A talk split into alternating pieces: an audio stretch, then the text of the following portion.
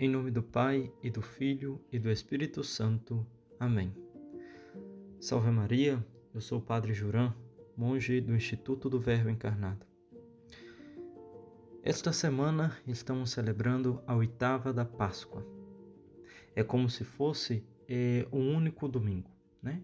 Toda a oitava da Páscoa é como se nós estivéssemos celebrando, celebrando a mesma festa da Páscoa, a mesma é, ressurreição de Cristo que nós celebramos neste domingo de Páscoa.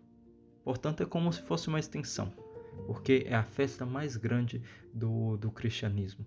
Por isso que nós celebramos com tanta solenidade e com tanta importância.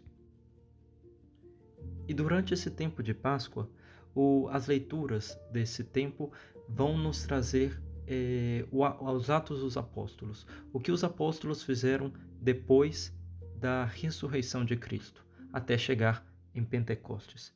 E na leitura de hoje, na primeira leitura, o São Pedro ele se encontra é, diante, é, se encontra na porta do templo e aí realiza um milagre, um milagre que assombra todos, é, todas as pessoas milagres da, da mesma ordem com que Cristo sempre fazia. São Pedro hoje ele faz com que um, um coxo, uma pessoa que tinha um problema na perna, ele começa a comece a andar. E esse milagre eh, deixou todos assombrados, né? Pelo é, fato de que não era comum os apóstolos fazerem esse tipo de milagre. As pessoas viam Jesus, mas não os apóstolos. Mas Pedro ele realmente ele fala: Eu não tenho ouro nem prata, mas o que tenho eu te dou. Em nome de Jesus Cristo, levanta-te e anda. Então, essa pessoa que não podia andar começou a andar. E é interessante como que Pedro ele realmente é, diz que não tem nada. Eu não tenho nada, mas o que eu tenho te dou. O que São Pedro tinha? Ele tinha fé. A fé em, no nome de Jesus Cristo. E ele sabia que, como disse nosso Senhor mesmo no Evangelho, é, ele sabia que a fé podia mover montanhas. Mover montanhas e também curar o enfermo, realizar vários milagres. Portanto, ele acreditando, tendo uma fé firme em Jesus Cristo, ele realiza esse milagre. Até aí a leitura de hoje. Já o Evangelho nos traz uma passagem bastante conhecida para nós. É a passagem é, de Emaús, os discípulos de Emaús. A história é conhecida, os dois discípulos estão andando, discípulos que foram discípulos, discípulos de Cristo, mas que depois é, que Cristo morreu, eles começaram a duvidar. Eles pensaram: nossa, esse, é, esse Senhor, esse Mestre que nós seguimos, ele morreu, morreu na cruz. E eles estão no domingo da ressurreição. E mas eles não acreditam. Eles falaram que, que algumas mulheres falaram que estavam é, que viram a Cristo, que Cristo havia ressuscitado, mas eles não acreditam fielmente. E eles vão embora desde Jerusalém para o seu povo, que chama Emaús.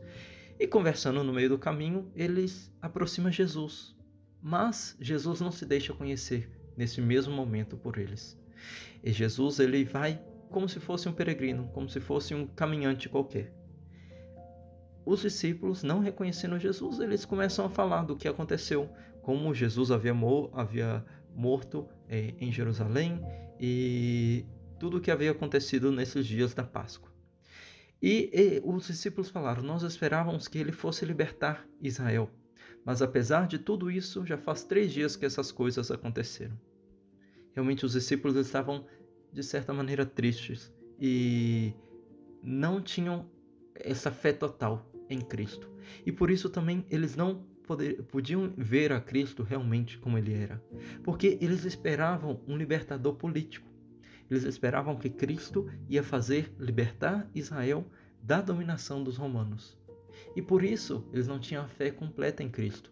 Eles não viam a Cristo como com essa verdadeira liberdade que ele veio trazer para nós, que é a liberdade do pecado. Cristo nos veio trazer a salvação. E é necessário acreditar fielmente nele como redentor, como salvador de nossas almas, de nossas vidas, que é o mistério que nós proclamamos na ressurreição de Cristo, que Cristo, ele venceu a morte, ressuscitou e venceu o pecado assim. Se a gente acredita nisso, a gente pode ver a Cristo realmente como ele é. e não esperar é, Cristo como libertador, um, um libertador político, como é, esperavam, viam esses discípulos de Maús, mas também um erro comum que nós não podemos cair é ver a Cristo como um profeta, como um grande homem. Tá bem que ele foi um grande homem, mas também nós não podemos esquecer a, a, coisa mais importante de Cristo, o que ele fez de mais importante, que foi a, a nossa salvação que ele nos deu, e também o que ele é de mais importante. Cristo é Deus.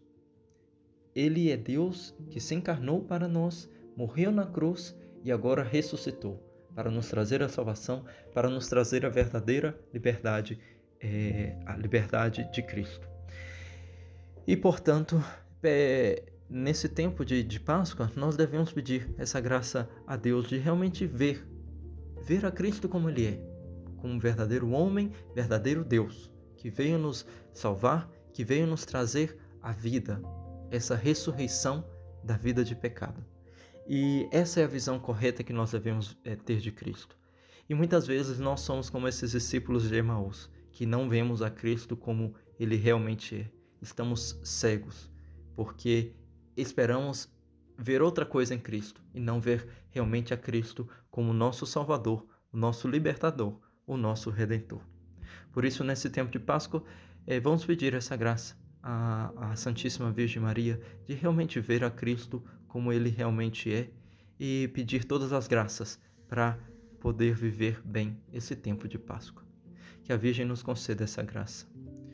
Ave Maria Puríssima, sem pecado concebida. Em nome do Pai, e do Filho, e do Espírito Santo. Amém.